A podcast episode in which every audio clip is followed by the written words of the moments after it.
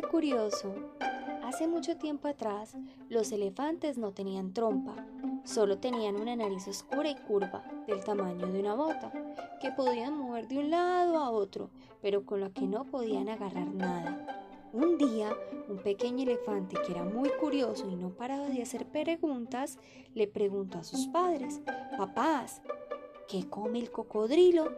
Pero sus padres estaban cansados de tantas preguntas y no le contestaron. Entonces se fue donde el pájaro Colo Colo y le preguntó, Colo Colo, ¿tú sabes qué come el cocodrilo?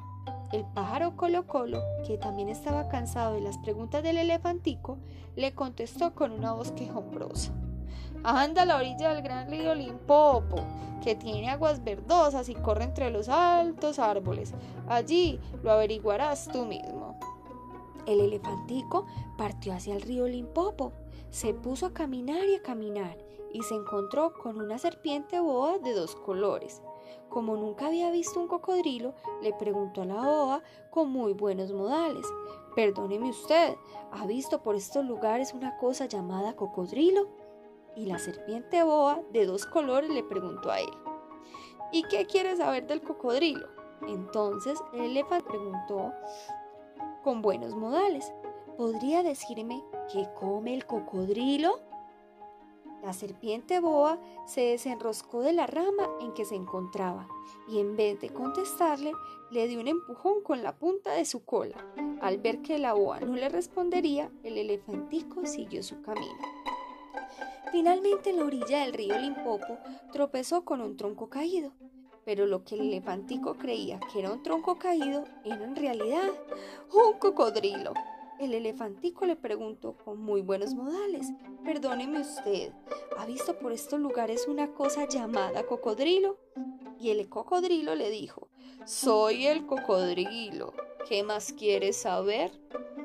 El elefantico estaba feliz de haberlo encontrado, así que le dijo con entusiasmo y muy buenos modales, Usted es el que andaba buscando hace tiempos. ¿Podría decirme qué come usted?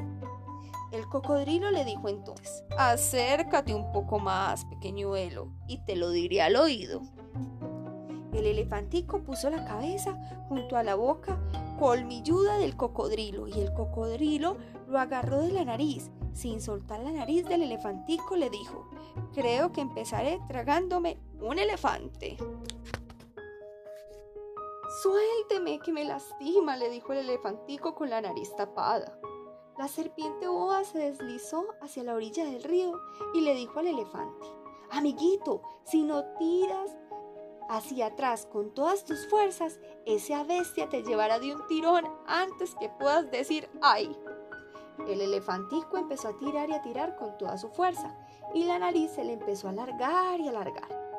El cocodrilo daba coletazos en el agua y también tiraba y tiraba y no soltaba la nariz del elefante. La nariz del elefantico siguió alargándose más y más. La boa llegó hasta la orilla del río y se enroscó en una pata de atrás del elefante, diciendo, Caminante curioso, vamos a ayudarte un poco. Y la boa tiró y tiró y al fin el cocodrilo saltó la nariz del elefante. ¡Ah! Y el elefantico dio las gracias a la boa.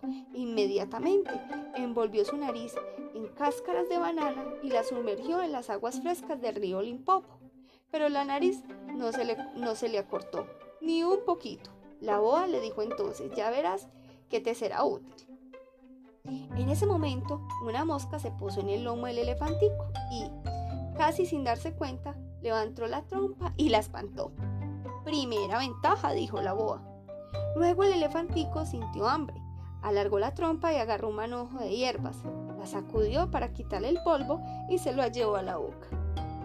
Ah, ventaja número dos, exclamó la boa. Así es, dijo el elefantico. Como tenían calor, sin pensar, sorbió una buena cantidad de agua de la orilla del río y la derramó sobre su cabeza. Ah, ventaja número tres, dijo la boa. Bueno, dijo el elefante, ahora me vuelvo a casa y regresó a su hogar balanceando su larga trompa de un lado al otro. Cuando llegó a casa, todos le alegraron mucho verlo, pero enseguida dijeron, mereces un castigo por irte tan lejos y por lo que has hecho con tu nariz. No, exclamó el elefantico y alargando la trompa, con un par de empujones, dejó tendidos a varios de sus hermanos. Después de unos días, los otros elefantes descubrieron que la trompa resultaba muy útil. Unos tras otros marcharon hacia la orilla del río Limpopo y desde ese día todos los elefantes tienen una trompa exactamente igual a la que el curioso el elefantico. Colorín colorado, este cuento se ha acabado. Zapatito roto, mañana les cuento otro.